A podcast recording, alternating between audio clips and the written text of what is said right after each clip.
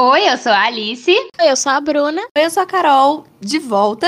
E está começando mais um episódio do nosso podcast Papo das Futimigas. E hoje vamos falar sobre o nosso mundinho Olimpíada 2021. É sobre isso.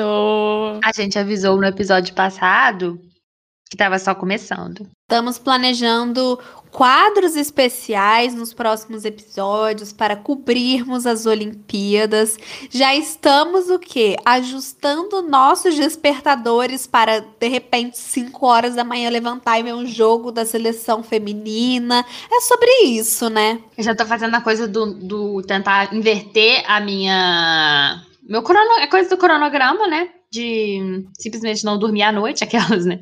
Já tô toda trabalhando nisso. Porque Tóquio, minha filha, eu já distribuí, já tô passando meus turnos para todo mundo para ficar o quê? Atentíssima em cada momento da maior competição do mundo.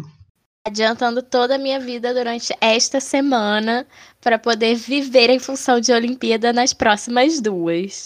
E o que, é que você faz, Ana Carolina Malaquini, eu te pergunto, quando você tem uma historiadora formada nesse podcast? A gente aplaude, né, a nossa e amiga explora. Bruna. Também. Já exaltamos aqui que tinha o quê? Sido aprovada no TCC. Agora a Bruna oficialmente está colando grau. Sim. Pois é, né, menina? Ela cola o grau dela. Nosso podcast está muito chique, todas com terceiro grau. Não Uh, é isso? O ensino superior completo no Papo das Futimigas. Ensino superior completo. É sobre isso. Graças Então vamos lá. Bruna, conte para os nossos ouvintes o que você preparou para o nosso episódio de hoje. Então, primeiro eu queria começar falando que, assim, é impressionante como tem muito mais a história, de certa forma, estuda muito mais até o futebol do que as próprias Olimpíadas. A Olimpíada é mais uma coisa, um evento ali específico, edições específicas das Olimpíadas, né? Então, eu separei aqui uma breve história das Olimpíadas na antiguidade e das Olimpíadas modernas, porque são coisas absolutamente diferentes, né? Tem séculos e séculos de atos de Olimpíada. E a mitologia, né? Segundo a mitologia grega, os jogos foram criados para homenagear Zeus, que é o principal deus do panteão grego. Primeiro registro dos Jogos Olímpicos só aconteceu em 776 a.C., mas segundo a lenda, a- as Olimpíadas foram criadas muito, an- muito antes. Aí a gente não pode ter certeza, historicamente falando, a primeira Olimpíada aconteceu em 776 a.C., quando teve uma trégua entre algumas das cidades-estados mais importantes ali da Grécia, e eles sediaram os Jogos Olímpicos no Templo de Hera, numa cidade chamada Olímpia. Por isso que ficou o nome Olimpíadas, né? E aí, apesar dessa origem na antiguidade, as Olimpíadas, como a gente conhece hoje, só começaram a ser disputadas no final do século XIX. Tinha esse cara, esse francês, ele era um historiador, enfim, uma pessoa estudada, e ele descobriu a, a existência das Olimpíadas na Grécia Antiga, e ele criou um movimento olímpico. O nome desse, desse senhor que nos deu a alegria das Olimpíadas é Pierre de Coubertin, não sei falar francês. Cobertão. Bertão. Amiga, eu só vou falar uma coisa aqui rapidinho, que Pierre de Coubertin vai aparecer aqui novamente em uma menção honrosa mais tarde neste episódio. Opa! Então, Pierre de Coubertin, o Barão de Coubertin, chique, ele era muito chique. E ele se inspirou na tradição grega, grega e sugeriu a organização de jogos a cada quatro anos, chamados Olimpíadas. E aí a primeira edição aconteceu em 1896, em Atenas, na Grécia, e a Grécia ela é até hoje reconhecida como o país fundador dos Jogos Olímpicos. Tanto é que toda edição das Olimpíadas a Grécia está envolvida. Ela esteve presente em todas as edições dos Jogos de Verão. A Grécia é sempre o primeiro país a entrar na cerimônia de abertura, porque ela tem esse status de país fundador dos Jogos, né? Se não fosse nossa querida Grécia Antiga, não teríamos Olimpíadas hoje, então ela tem essa honra de ser sempre lembrada. E os Jogos Olímpicos eles são liderados pelo COI, que é o Comitê Olímpico Internacional, e sofreram adaptações com o tempo, né? A gente chama de Olimpíadas, principalmente aqui no Brasil, a gente chama apenas de Olimpíadas, mas são as Olimpíadas de verão. E conforme o tempo foi passando e o evento foi se consolidando, criaram-se outras modalidades de Olimpíada. E a competição ficou é, mais inclusiva para todos os esportes. Então a gente tem as Olimpíadas de Inverno, que começaram em 1924, os Jogos Paralímpicos, que são as Olimpíadas com pessoas que têm deficiência, né, esporte praticado por pessoas com deficiência, em 1960, e mais recentemente a Olimpíadas da Juventude, em 2010, com atletas é, que são adolescentes, né? O que, sinceramente, aqui, eu não sei vocês, mas eu acho que não faz muito sentido, porque a gente vê muito atleta adolescente na Olimpíada normal. Exato. Mas tudo bem, vamos incentivar aí a prática de esporte. E assim como as Copas do Mundo, as Olimpíadas tiveram um, um hiatus, não aconteceram durante alguns anos, durante a Segunda Guerra Mundial.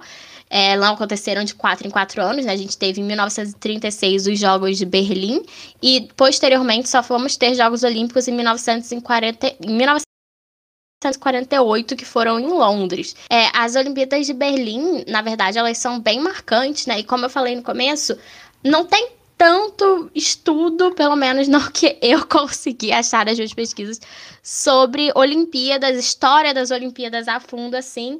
Mas tem algumas Olimpíadas específicas que são bem faladas, bem estudadas. E uma delas é a Olimpíada de 1936, que elas são marcadas pela Alemanha nazista. Elas aconteceram na Alemanha enquanto Hitler estava no poder, né?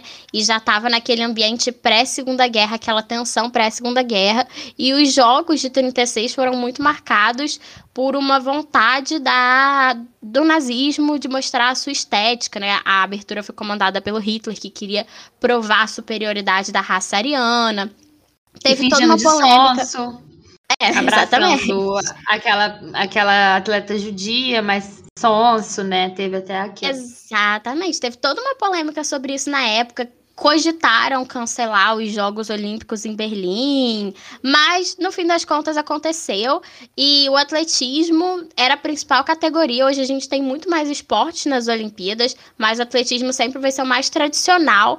E no atletismo, um grupo de atletas pretos estadunidenses, assim, arrasou na Olimpíada, foram muito bem, conquistaram todas as provas mais importantes, liderados pelo Jesse Owens, que na época quebrou todos os recordes, e é onde nós temos aquelas fotos marcantes do pódio na Alemanha, com Jesse Owens, um homem negro, estadunidense, no lugar mais alto do pódio, né? E os alemães apenas chorando. Hitler, inclusive, estava no estádio, né? Estava na arena onde isso aconteceu. É, como a, como a Bruna falou aí, é, tem a história, né? História.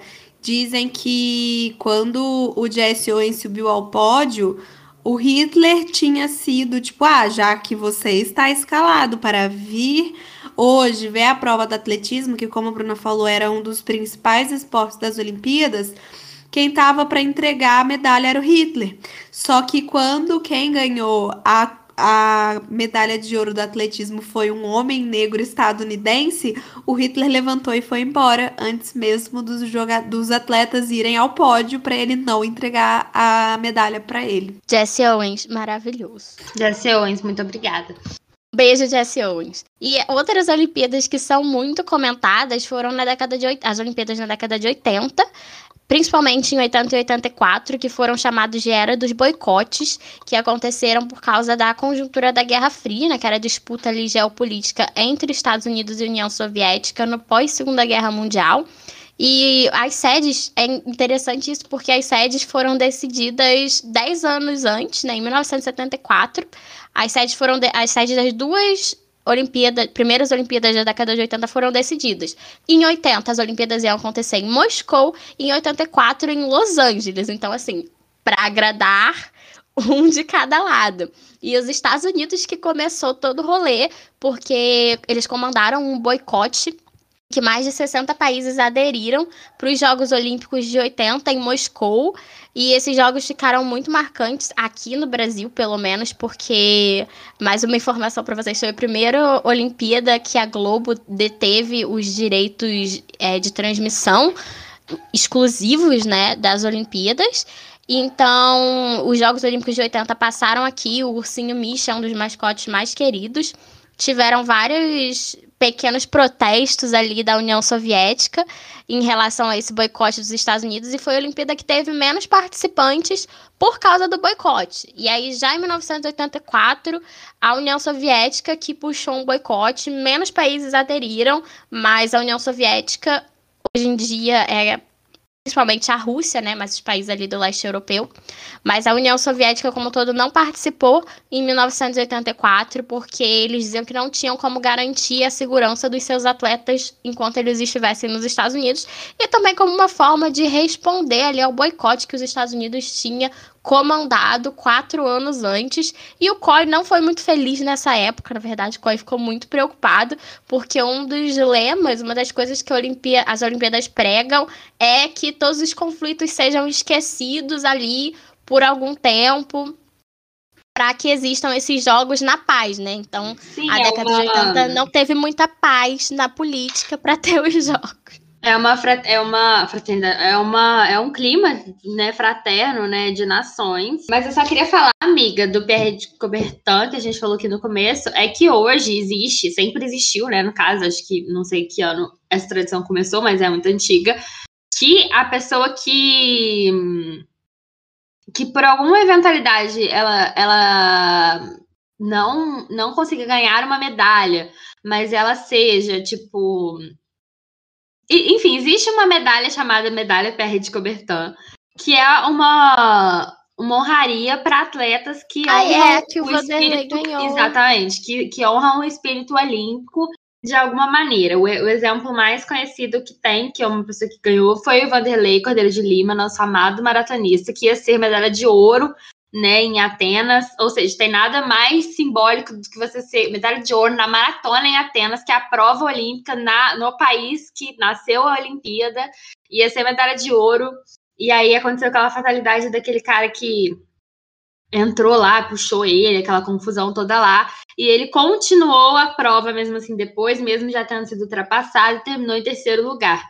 O Vanderlei além de ter levado bronze nessa prova, ele ganhou a medalha Pierre de Coubertin por, por conta disso, né? E ele foi é, ele foi honrado com essa medalha por, enfim, pelo espírito olímpico, por não ter desistido da prova, por, por ter sido prejudicado, enfim, todas essas questões, né? Ele, a, a, o COE achou que ele merecia essa honraria e ele ganhou essa medalha. Um exemplo acontece com alguns atletas que passam ele merecia. Por alguma questão, né, durante as Olimpíadas, e essa medalha existe até hoje, né, e leva o nome do cara por razões históricas aí que Bruna nos contou. Amiga, foi o cara que segurou ele, não foi isso? Foi, foi o cara entrou lá de vestido de sei lá o que, segurou, tirou ele da, tirou ele eu da. acho que era padre, eu não sei porquê. Era um fra... era um negócio padre. assim, entrou, tirou ele da da pista, né? Tirou ele de circulação e ele só conseguiu voltar depois.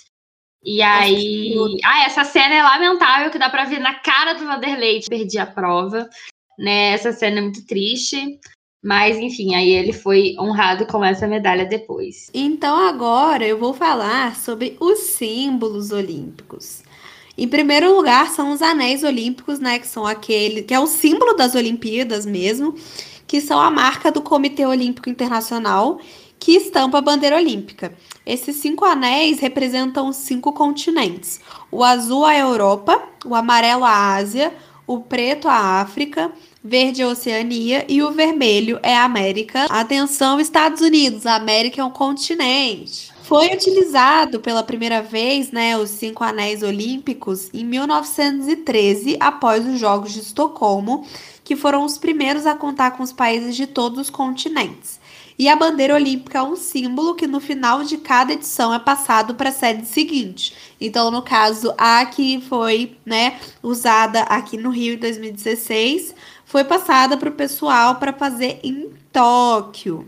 O Sempre paz... tem, né, aquela cerimônia de encerramento. Eu lembro vividamente da cerimônia de encerramento de Londres de 2012 e que Sim. passaram a bandeira pro Brasil. Carinha lá de Londres. Uhum. Eu não sei se é prefeito de Londres, o que é de Londres. Provavelmente não é prefeito, né? Mas enfim. É, é ministro, não é? Primeiro-ministro? Não, de Londres. Tipo, administrador de Eu Londres. Que é prefeito. É, não sei. É, ele balançou lá, Aí passou pro carinha da Olimpíada, que dá uma balançadinha, é o cara do COI, e passa pro site seguinte, no caso foi o Eduardo Paes, que quase já deu uma sambada ali no meio. E depois o pai passou para prefeito, sei lá o que lá de Tóquio lá. Primeiro passou pro cara do COI. Eu diria que a gente ia tá, tá. Dudu da vacina. Dudu da vacina, Dudu vacina a gente. Mas enfim. É, e aí essa, é, tem essa coisa, essa tradição da bandeira, né? Em Londres foi muito marcante, né? Porque a gente estava aqui atenta para ver a bandeira chegar na gente, né? E aí tocar indo do Brasil, aquela coisa toda. Uhum. Vamos lá. O segundo símbolo é a tocha, conhecida como o mais antigo símbolo olímpico, remetendo ao templo de Olímpia. A chamada tocha é acesa em uma cerimônia na Grécia, no templo de Hera, muito chique, gente, muito chique utilizando um instrumento chamado escáfia, que é uma, uma espécie de espelho côncavo para criar o fogo purificador com a luz solar. A chama olímpica é usada para simbolizar a paz durante os jogos. E aí. A gente é meu todo... símbolo favorito. Sim, a, a aí tocha... tem todo aquele, aquela cerimônia, né, com os principais atletas carregando a tocha olímpica, até que na cerimônia de abertura e de início dos jogos essa tocha acende a pira olímpica. E uma, uma curiosidade que eu queria dar aqui para os nossos ouvintes rubro-negros é que o Zico é, também é visto como um símbolo lá no Japão, né? Um ídolo lá no Japão, porque ele treina um time de lá e jogou lá e tudo mais. Que no Rio, o Zico foi negado a carregar a tocha olímpica. E esses dias ele postou um vídeo carregando a tocha olímpica lá em Tóquio. E ele postou esse vídeo super emocionado é, falando que finalmente, depois de quatro, de cinco anos, né? Depois de ter sido negado a ele o direito de carregar o, a tocha olímpica do Rio 2016 no próprio país dele, ele foi é, presenteado né, com a honra de carregar a tocha olímpica no Japão, que é a segunda casa dele. E o, o mundo, né? Ai, o mundo, ó, os países, cada país tem uma tocha, né? Desenvolve a tocha olímpica, né? Uma das design da tocha, nossa, foi aquela que ela tinha várias camadas que representavam os morros do Rio, né? Super bonita a tocha. E a tocha do Japão, gente, só curiosidade, ela é muito bonita também porque ela forma, né, na, no topo dela uma flor que é aquela flor, meu Deus, vou pegar o nome da flor aqui. Ela é uma tocha rose gold. Rose cerejeira. É? Isso, exatamente é, ela, ela fala, é, a Sakura, ou flor de cerejeira, exatamente. Ela é uma tocha rose gold, porque o Japão está na tendência do rose gold. E aí a tocha é forma, né, na bordinha essa flor de cerejeira, ficou super bonita a tocha, a tocha de Tóquio, né? O mas rose gente gold. É, mas a gente aqui vai ficar o quê? Falando simplesmente o quê? Que a do Rio é mais bonita, porque é a nossa função aqui. Exatamente. Nosso dever é é, enaltecer Rio 2016 para sempre. Exato. Vamos lá. O lema das Olimpíadas é uma expressão em latim que eu vou ler para vocês. Perdoem meu latim. Com latim fluente de Carol Malatinha. Latim tá enferrujado, Fluente. amiga. O meu também. Preciso fazer uma conversação. É, não tá legal o meu. É.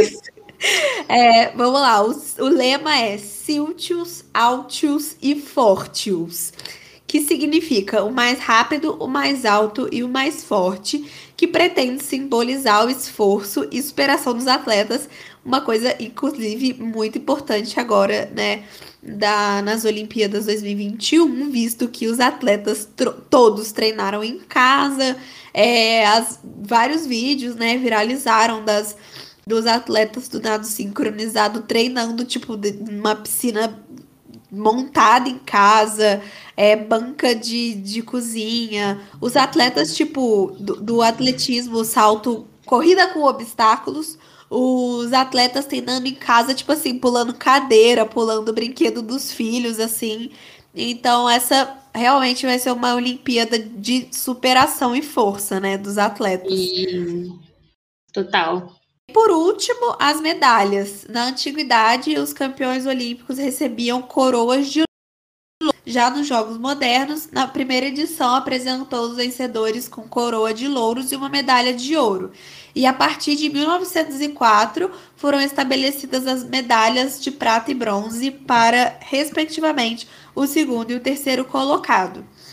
E além disso, né, também tem a famosa pira olímpica, que é acendida, como eu falei, com uma tocha olímpica, fica no início da cerimônia de abertura das Olimpíadas. E a pira olímpica é sempre uma coisa assim, fenomenal, que sempre, a cada ano, se surpreende. Depois Ninguém de nunca 2016, achamos difícil outra pira olímpica surpreender tanto quanto a nossa, porque a nossa foi maravilhosa. E icônica, ninguém nunca sabe como vai ser também, né? A pira olímpica é a grande revelação do país no dia só.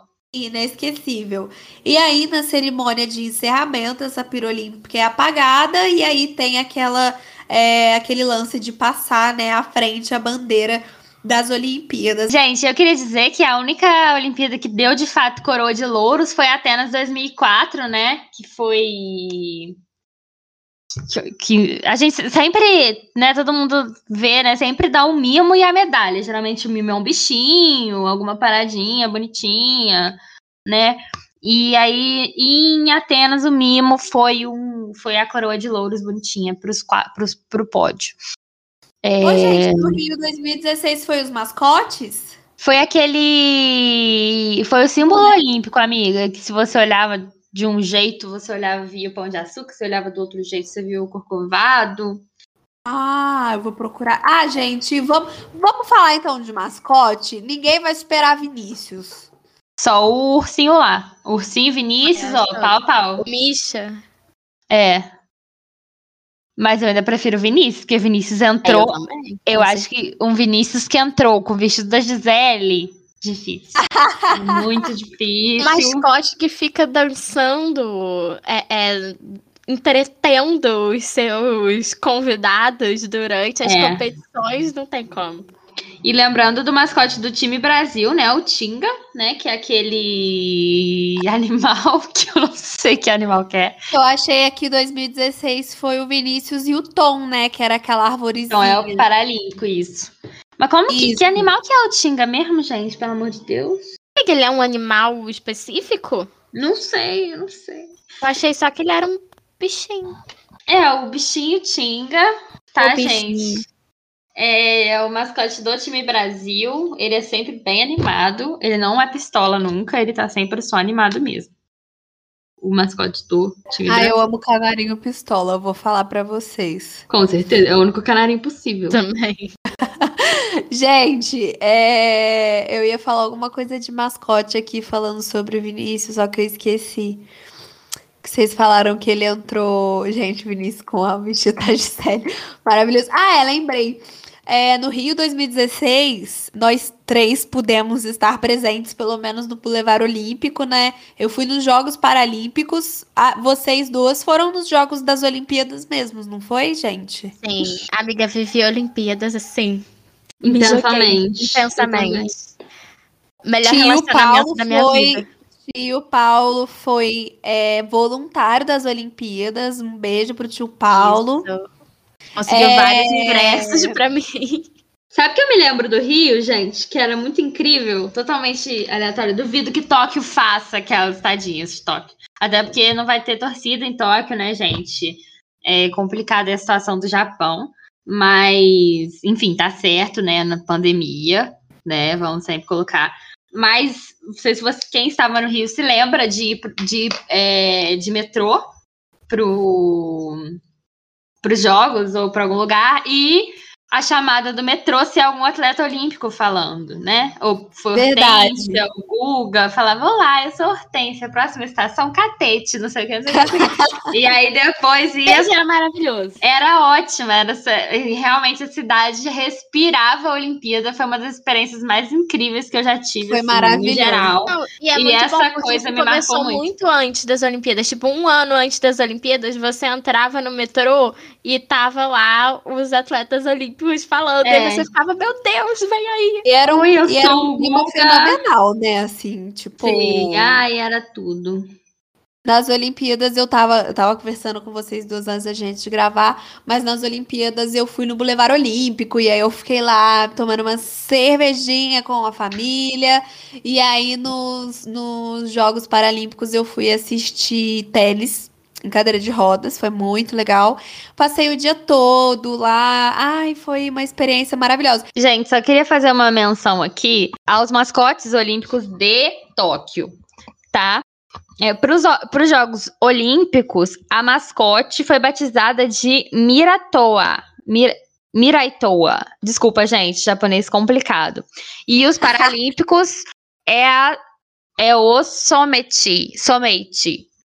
É, Mir, Miraitoa é uma combinação das palavras japonesas que significam futuro e eternidade. E o São dois robozinhos, né? É, são os dois robozinhos. Eu ia falar, são dois pokémonzinhos. Já o Soulmate é o resultado da fusão das palavras japonesas e inglesas, sendo uma originada pelo nome de uma popular variedade de cerejeira do Japão chamada Somei Yoshino. E a outra da frase em inglês Soulmate, tão poderosa. Enfim, né? Temos aí junção de palavras. Mas a mascote olímpica significa que é a rosinha que é a robozinha rosinha, significa futuro e a eternidade, e a outra significa uma árvore de cerejeira e poderosa, tão poderosa, basicamente. É sobre isso? São muito bonitinhos Pokémonzinho, tá, gente? Ah, eu achei. É, não, não é, é um Vinícius. Vinícius e um Tom, é. tá? Não é um Vinícius e um Tom, infelizmente. O Japão realmente vai ter que se superar, porque em relação à coisa do carisma das Olimpíadas e pelo fato de estar passando por, por um dos momentos mais tristes aí do século XXI, né? Então, assim, realmente complicado para o Japão, mas a gente deseja todo sucesso. Porém, sabemos que Rio 2016 insuperável, né? Ô, gente, Aí só uma melhor. dúvida, nada a ver. O Vinícius apareceu vestido de, de Gisele na. Cerimônia paralímpica. Cerimônia paralímpica? Que sim, que ele, que ele entrou, ele entrou desfilando do. Ai, gente, que momento! que momento! Gente, imagina ser a pessoa que tava desfilando ali embaixo do Vinícius. Nossa, eu ia viver muito esse momento, cara, sério. Pouco a gente sabe sobre a cerimônia de abertura das Olimpíadas do Japão, porque realmente Gente, as cerimônias de abertura são uma grande aglomeração, correto? Correto. Então, realmente, a gente não sabe como vai ser feita isso, que de maneira que mantenha o simbolismo, né, de confraternização de nações, sem morrer ninguém, que é muito importante, né? E as próximas Olimpíadas, só para confirmar, Paris e Los Angeles. De novo, Los Angeles, toda hora. De novo. De novo pela terceira vez, pela terceira vez as duas, tá? Amigas, eu só acho que vamos pensar aqui. Olimpíadas Paris é daqui o quê? Três anos. Eu Sim. acho que a gente deve criar uma vaquinha Futimigas em Paris. Tá? Também, também. Para nossos seguidores e ouvintes. Ratos são os contribuírem para uma cobertura lo em loco. Em loco. Das Olimpíadas em Paris, tá? Eu Futimigas go to Paris. Pro, pro, assim, prometemos fazer um serviço de excelência. Tudo Amiga, depende prometo de, você. de tudo. A gente faz o que? A gente faz vlog de viagem, a gente faz podcasts informativos, a faz gente faz tudo. cobertura local no Instagram, a gente faz tudo. A gente faz Lives. episódios com franceses aleatórios que encontrarmos na rua, Ai, tudo que quiser a gente faz já garante o green card da galera, brincadeira. Exato, a gente, nossa, a gente tá super disposta a fazer o que for, tá? A gente Para... aprende até um francês. Com certeza. Ou, francês. ou oui, ma chérie. Oui. Bonjour, bonjour. Bonjour. bonjour. É, eu sei é falar. Bom no ar, bom no ar. Eu sei falar argent Eor, que são o quê? Ouro e prata. Olha só, a gente já tá como? Ó, Voando. Eu sei falar, eu não sei falar francês, porque eu acho que é uma frase muito é útil. sobre isso. Sim, eu sei falar je suis désolé, que é estou desolado, segundo Duolingo. e é assim que eu vou ficar se a gente não for pra Paris 2024. Alice. Oi. Eu sei falar. É sobre isso, gente. Então, com esse francês maravilhoso, nos despedimos. Assim, essa, esse lance da vaquinha foi uma brincadeira, mas se vocês toparem, mas, a gente você... topa. Exatamente, a gente falo de brincadeira, mas se vocês quiserem, a gente também quer, tá? Se É, você quiser, eu também quero. Só um minutinho aqui que eu vou procurar aqui, é tradutor japonês pra falar aqui, tentar falar alguma coisa aqui pra vocês. Né, O Chan já ensinou tudo. Arigato! Oh, oh, Mas eu queria aprender até a próxima, amiga. 10 dias para as Olimpíadas. Nós estamos muito animadas e preparando um conteúdo de qualidade para vocês aqui no nosso podcast. Esperamos ser surpreendidas pelas Olimpíadas e trazer o melhor para vocês. Então, gente, então a gente se despede. Já entrando no clima. Já entrando no clima. Arigato, sugie. Sayonara!